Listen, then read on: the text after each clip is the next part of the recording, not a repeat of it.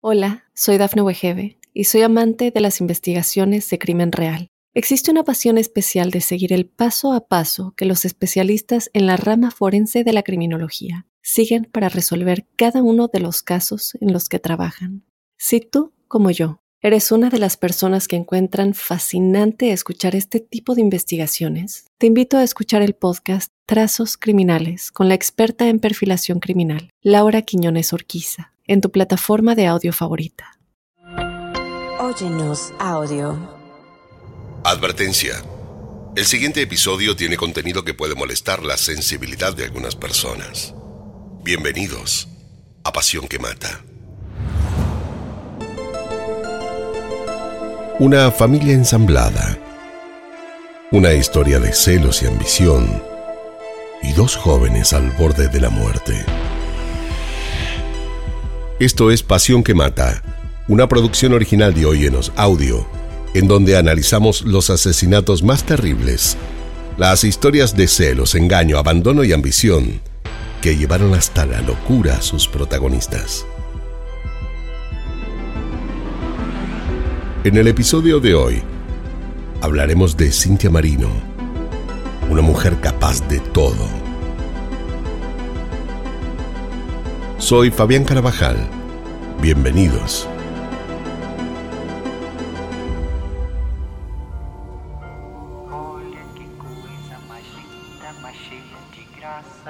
Jane hacía una hora que había llegado a su casa.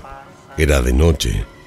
Estaba en la sala escuchando Garota de Ipanema, eh, la versión de Caetano Veloso que podía escuchar una y mil veces sin cansarse.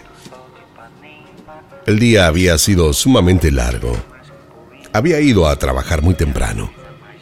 Río de Janeiro estaba invivible, es decir, el tránsito se estaba tornando insoportable, y eso hacía que Jane llegara tarde a todos lados. Recién cuando regresó a su casa sintió que por fin el día había terminado. Era costumbre que se tomara su rato musical antes de ir a acostarse. Se servía una copa de vino o gin y ponía música mientras estiraba los pies en el sillón y se quedaba contemplando la nada, revisando el celular o pensando en cuáles eran las tareas que le habían quedado pendientes. Tenía 46 años y había logrado superar su divorcio.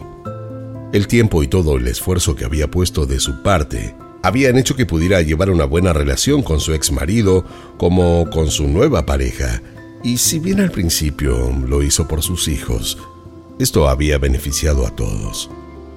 Pero ellos estaban viviendo con su padre desde que Jane decidió hacerle algunas reformas a la casa, por lo que ya se estaba acostumbrando a estar bien a solas. Cuando se dirigió al cuarto para acostarse a dormir, sonó el teléfono. Pensó en no atender. ¿Quién llamaría tan tarde? Pero como el celular no dejó de sonar, fue hasta la sala y contestó. Del otro lado estaba Cintia, la nueva mujer de su ex esposo. Tenía la voz seria y parecía como si le costara hablar. Eh, tienes que venir al hospital cuanto antes. Le ha pasado algo a tu hija. Fernanda no está bien. Alcanzó a decir y luego cortó. Sin más información que esa, Jane Salió de la casa desesperada, encendió el motor del auto y se dirigió a toda velocidad a la clínica para saber qué era lo que estaba sucediendo. Eh, no frenó en ninguna esquina, eh, pasó todos los semáforos en rojo y hasta casi chocó contra un ciclista que se le metió por delante sin aviso. Al llegar dejó tirado el auto en entrada de la guardia e ingresó corriendo. Fue hasta la recepción soy la madre de Fernanda Cavallo y, quiero verla, dijo. La mujer que la recibió le pidió que tome asiento y fue a llamar a los médicos intervinientes. Pero Jane no se quiso sentar y se quedó esperando detrás del mostrador. El lugar estaba atestado de gente, pero en cuestión de minutos, dos médicos salieron para hablar con ella. Le dieron un fuerte apretón de manos y sin mucho preámbulo, le dijeron claramente Fernanda está en una condición crítica, debes saberlo. Llegó con la respiración agónica, vomitando. Tenía alteraciones al ritmo cardíaco, déficit muscular y, y cierto compromiso neurológico, eh, sin que sepamos el por qué. Bueno, tenemos que ser pacientes, debemos seguir haciéndole estudios. Eh, lo único que nos toca es esperar. Jane se quedó callada. Estaba pálida, procesando toda la información y como pudo, recobró el aliento y les preguntó si podían darle algún diagnóstico. Eh, es muy pronto. No hay nada aún que podamos decirle. Lo siento mucho, pero sí nos interesaría saber si si Fernanda consumía algún tipo de anabólicos. La pareja de su padre nos dijo que sí y teníamos la intención de corroborar esto con usted. Agregaron. Jane puso cara de sorprendida. Se quedó como... como pensando. Se la veía extrañada y con vehemencia les aseguró que Fernanda era una chica deportiva que jamás había consumido ese tipo de sustancias. Si ustedes me preguntan esto es porque creen que hay algo que ella tomó que le pudo haber causado esto. Eh, bueno, ahora soy yo la que les pregunta si ustedes creen que mi hija podría haber sido envenenada. Pero la pregunta quedó sin respuesta flotando en el aire. Los médicos se miraron y le aseguraron que harían todo lo que estuviera a su alcance para que Fernanda tuviera una pronta recuperación la saludaron y sin más se marcharon. Jane se quedó sola en la entrada de la guardia. Debía juntar coraje para subir a verla. Pero primero quería tomarse unos minutos para pensar. Eh, algo no estaba bien y ella, sin estar segura, lo presentía. Pero, ¿qué era? Como si su intuición le dijera que todos corrían peligro. Al otro día Fernanda amaneció más recuperada y a medida que se fue sintiendo mejor, comenzó a dar detalles de cómo habían sido las últimas horas antes de su ingreso a la clínica. Había comido un plato de feijoa con arroz que le había preparado Cynthia y luego de eso se descompuso hasta culminar siendo internada. Pero los médicos parecieron pasar por alto este gran detalle. No hicieron todo lo que debieron y dejaron fuera algunos estudios médicos que hubieran sido claves para este relato. Fernanda parecía estar mejorando, tanto que Jane como los médicos sintieron cierto alivio, pero Cynthia, en cambio, nunca dejó de mostrarse tensa y como en estado de alerta. Parecía no agradarle la idea de que Fernanda se estuviera sintiendo mejor y no era muy buena a la hora de lograr disimularlo. Pero Jane prefirió no prestarle mucha atención. En todo caso, esa señora no era nadie en sus vidas. Se dedicó de lleno a rezar y estar con Fernanda. Además, debía acompañar como podía a Bruno, que parecía no llevar muy bien lo que había sucedido con su hermana. Con el correr de los días, el cuadro de Fernanda se agravó. Se descompensó estando sola en la habitación y tuvo que ser llevada de urgencia a la unidad coronaria, había tenido un paro cardíaco y debían entubarla cuanto antes. Su situación de un minuto a otro fue realmente grave. Cuando se le detuvo el corazón, no le llegó suficiente sangre a su cabeza y como consecuencia tuvo una lesión cerebral gravísima que parecía ser irrecuperable. Pero esto no se lo llegaron a comunicar a sus padres. En todo caso, ¿qué ganarían sabiéndolo? Solo debían esperar a que se estabilizara y ver bien cuáles habían sido los daños a los que deberían hacerle frente. Pero pese a lo que todos hubieran querido, la situación de Fernanda siguió siendo inestable. Oscilaba entre buenos y malos días. Como solo tenía 22 años, todos creyeron que su recuperación podría ser favorable. Pero se equivocaron. Luego de casi dos semanas de internación, el 28 de marzo del año 2022, a las 2 a.m., Fernanda murió por una falla multiorgánica. Su corazón y su cuerpo no habían podido más. Jane y su ex esposo parecían devastados. Ni bien se enteraron de la noticia, tuvieron que ser atendidos y hasta casi hospitalizados. En todo caso, nadie está nunca preparado para que le ocurra algo semejante a un hijo. Fernanda siempre había mostrado una salud excelente y una capacidad deportiva envidiable. Ninguno entendía con claridad qué había pasado y buscando una explicación, estuvieron meses. ¿Cómo podría haber muerto Fernanda? Fue la pregunta que inevitablemente se hicieron todos.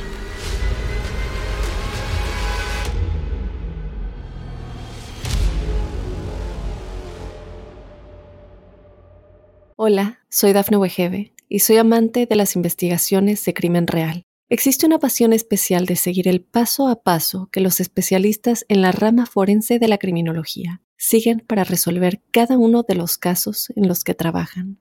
Si tú, como yo, eres una de las personas que encuentran fascinante escuchar este tipo de investigaciones, te invito a escuchar el podcast Trazos Criminales con la experta en perfilación criminal, Laura Quiñones Orquiza en tu plataforma de audio favorita.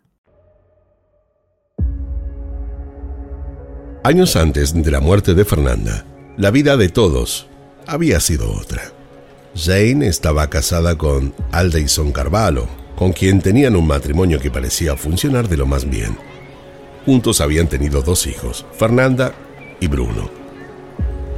Durante los primeros años de vida de ellos, Jane se había abocado a sus cuidados y las cosas de la casa, pero a medida que fueron creciendo, quiso retomar sus actividades profesionales, por lo que a los 10 años de Fernanda y 5 años de Bruno, contrató un servicio de transporte escolar a cargo de quien sería la mujer que los llevaría por más de 10 años, Cintia Mariano. Ella era una mujer separada y con dos hijos, eh, sumamente trabajadora y muy querida por todos los padres de la escuela, ya que sabía cumplir su rol a la perfección. Todas las mañanas Cintia estacionaba su camioneta en la casa familiar, esperando a que los niños suban. La cercanía entre Cynthia, Jane y Adelson fue creciendo hasta convertirse en corto tiempo en alguien más de la familia. Sin que Jane lo supiera, Adelson y Cynthia comenzaron a conversar sobre cuestiones más íntimas y hasta a darse consejos mutuamente. Era innegable que entre ellos parecía haber surgido una profunda amistad, tanto que cuando Jane y Adelson se separaron, él comenzó de inmediato una relación sentimental con Cynthia.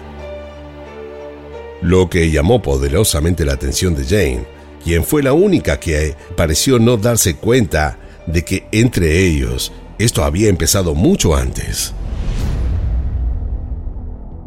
Cynthia, desde un comienzo tuvo la intención que el vínculo entre ellos funcionara, por lo que se empeñó en hacer todo lo que estuviera a su alcance con tal de retenerlo. Eh, lo trataba sumamente bien, lo mimaba, lo atendía, se vestía sexy, le decía cosas bonitas y que él venía de un matrimonio más bien largo y con algunos problemas, cayó de inmediato rendido a sus pies. La pareja entre ellos pareció funcionar tan pero tan bien que a él, sin que nadie se lo pidiera, se le ocurrió la idea de irse a vivir juntos. Cintia parecía estar feliz. No podía disimular su alegría pero parecía ser la única. Tanto los hijos de ella como los de él no mostraron estar tan de acuerdo con esa idea. Sin embargo, no podrían hacer nada para impedirlo y todos se pusieron a buscar cuál sería la nueva residencia familiar. La casa que eligieron quedaba en la zona oeste de Río de Janeiro, y mientras ellos estaban embarcados en este plan, Jane decidió refaccionar su casa, por lo que sus hijos debieron irse a vivir un tiempo a la casa nueva de su padre. Pero esa no fue la decisión más acertada. En apariencia, todo parecía estar bien. Sin embargo, Cintia y Fernanda se odiaban.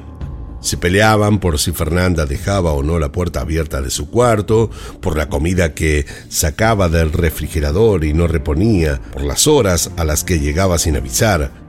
Básicamente Cintia la regañaba por todo sin darse cuenta que no solo no era su hija, sino que además era ya una chica grande de 22 años, que bien podía hacer lo que quisiera.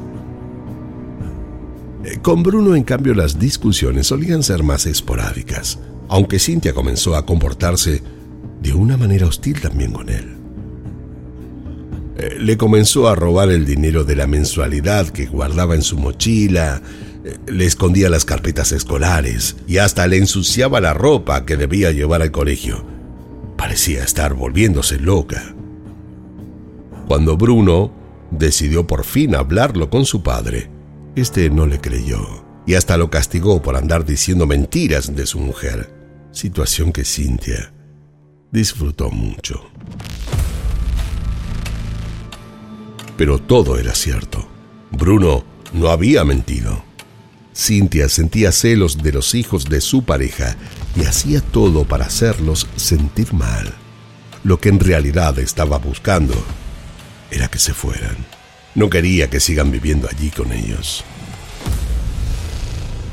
Como Bruno era el más chico, se sintió cada vez peor y no tardó en querer regresar a vivir con su madre.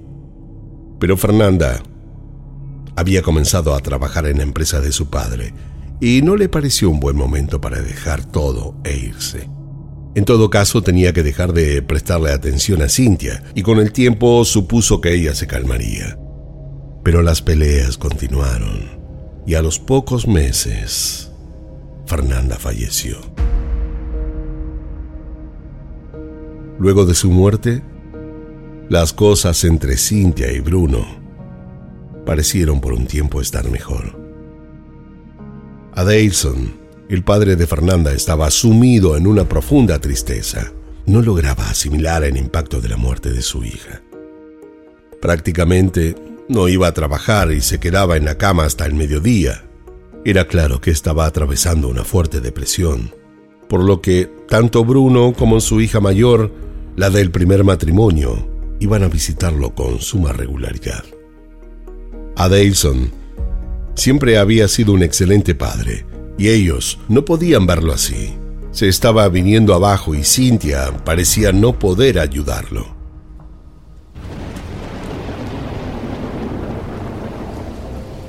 Un domingo de mayo, a los casi tres meses de la muerte de Fernanda, cuando estaban todos cenando en la casa, Bruno sintió que algo muy extraño estaba pasando.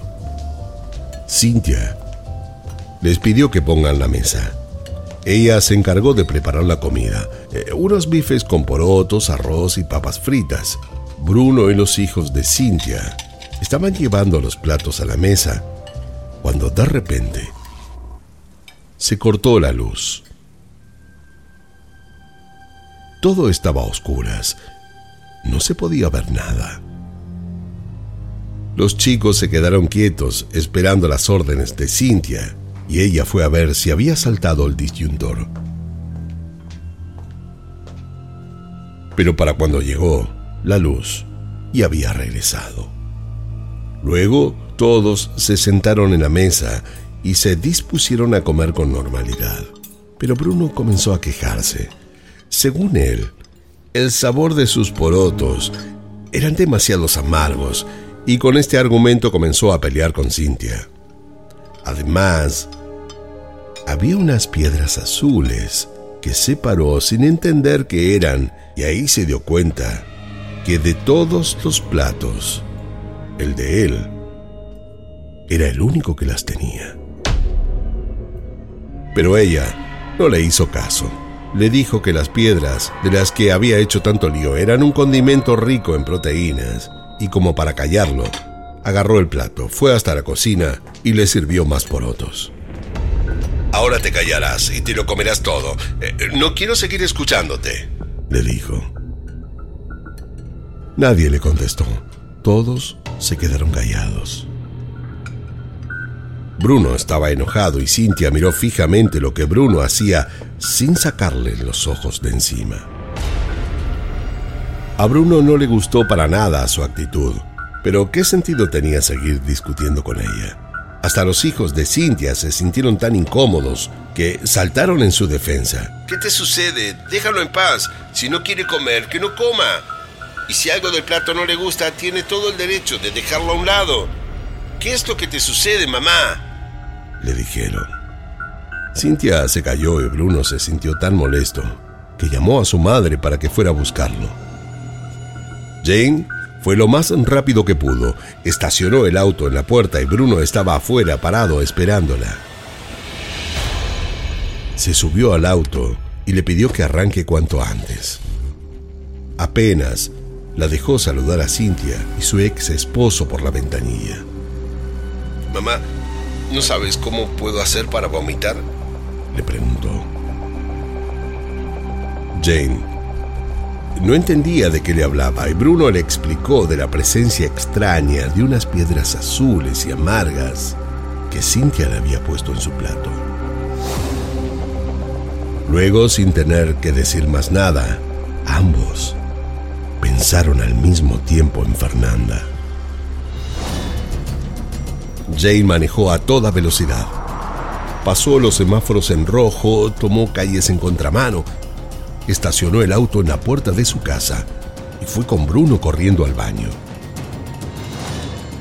Una vez allí, le dijo que se ponga los dedos en la garganta, pero Bruno no logró vomitar. Y unos 40 minutos más tarde, comenzó a sentirse muy, muy pero muy mal.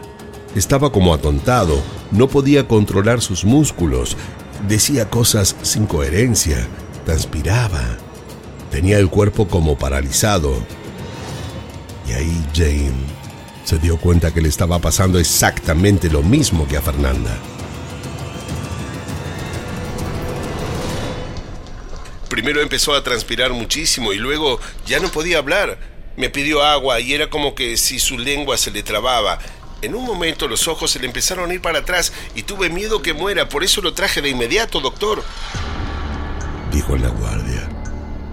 Desde la clínica, Jane le avisó a su ex esposo y a Cynthia lo que le había pasado a Bruno para que fueran. Pero cuando ellos llegaron, Jane estaba furiosa y comenzó a gritarle barbaridades a Cynthia eh, ¿Qué le has hecho a mis hijos? Dime qué. ¿Acaso te has vuelto loca? Personal del hospital tuvo que separarlas. Los gritos fueron tan fuertes que uno de los médicos que estaba bajo el cuidado de Bruno salió a ver lo que ocurría. Necesito que se calmen. ¿Qué les pasa? Y allí fue que Jane aprovechó para llevarlo aparte al médico y hablar a solas con él. Disculpe que le diga esto. Sé que sonará extraño, pero temo que la mujer de mi ex esposo esté envenenando a mis hijos. Mi hija murió en este mismo hospital hace unos meses y ahora Bruno está internado con el mismo cuadro. El médico la escuchó con atención y decidió hacerle caso de inmediato. De ser cierto, no había tiempo que esperar. Bruno fue llevado a otra habitación para hacerle una baja de estómago. Además, le dieron unos medicamentos con el fin de lograr revertirle los síntomas. Jane tenía terror de que la historia se repita, pero en algún rincón de su alma sentía que no sería así. Sabía que Bruno se recuperaría.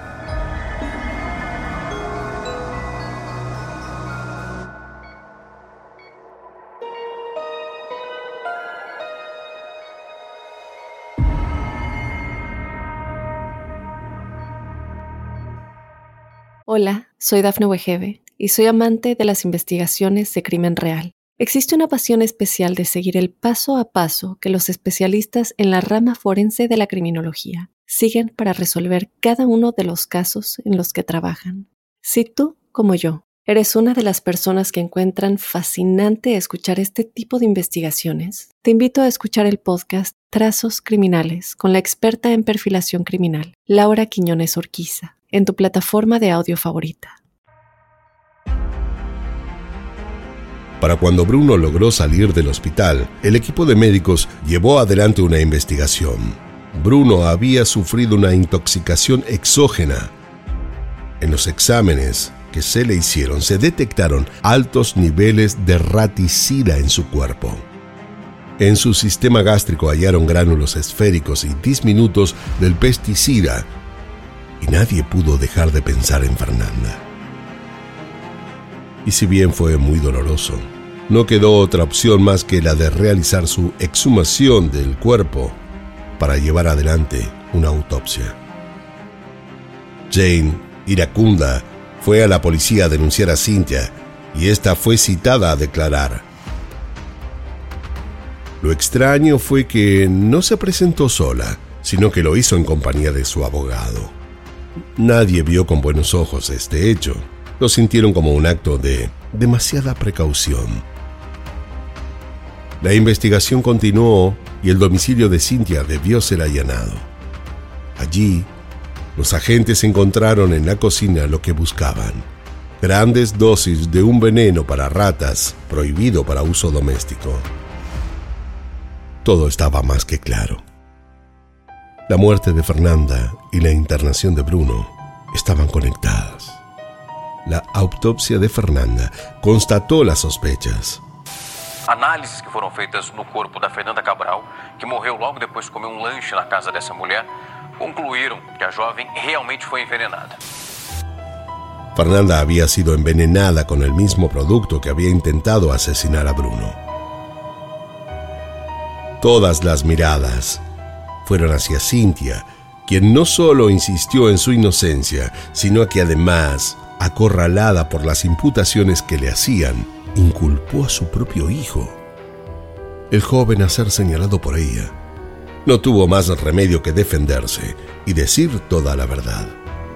Lucas, su hijo de un matrimonio anterior, de tan solo 26 años, si bien amaba con locura a su madre, decidió defenderse y puso sobre la mesa todo lo que sabía de cómo había actuado su madre.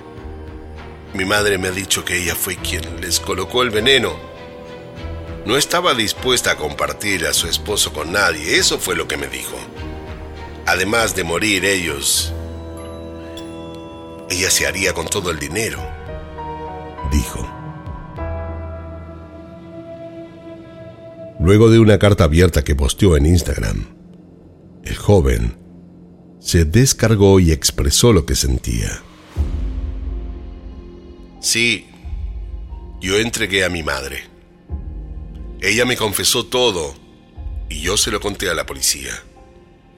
Hice lo que tenía que hacer. Estaba sorprendido porque ella me acusaba a mí de haber cometido los crímenes que ella realizó. Siento enojo y vergüenza y al mismo tiempo tengo la sensación de haber cumplido. Me duele como hijo pasar por esta situación. Ella destruyó muchas vidas, inclusive la mía.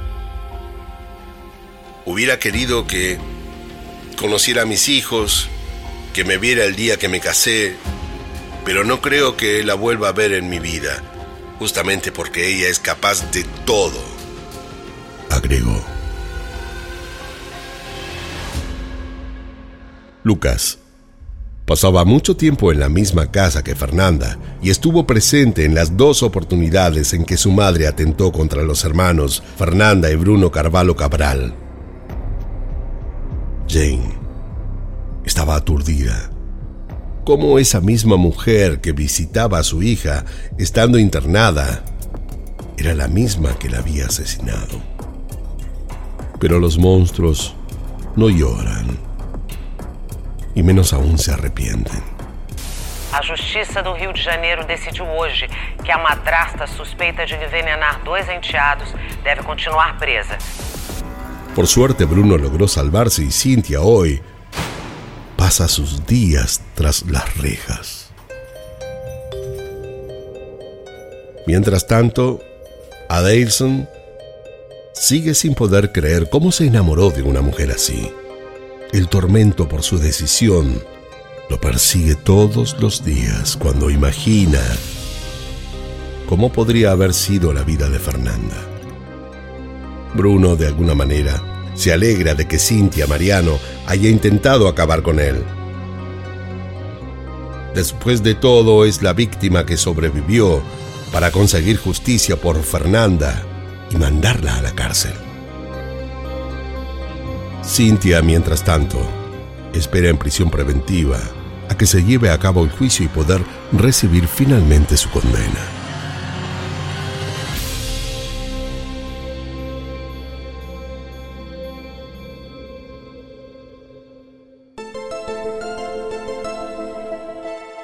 Esto fue Pasión que Mata, una producción original de Óyenos Audio. No olviden suscribirse y calificarnos en todas las aplicaciones de podcast. Soy Fabián Carabajal y nos escucharemos en el próximo episodio, en donde, como siempre, descubriremos cómo la obsesión puede confundirse con amor cuando en realidad llega a ser una pasión que mata. En la narración Fabián Carabajal, producción ejecutiva Daphne Wigebe, Johnny Producción Débora Montaner, edición y montaje Fabián Carabajal Diego Arce, música original Janon Joel.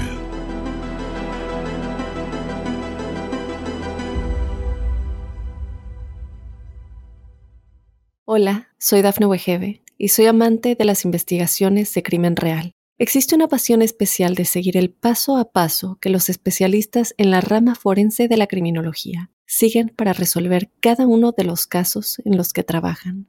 Si tú, como yo, eres una de las personas que encuentran fascinante escuchar este tipo de investigaciones, te invito a escuchar el podcast Trazos Criminales con la experta en perfilación criminal, Laura Quiñones Orquiza, en tu plataforma de audio favorita.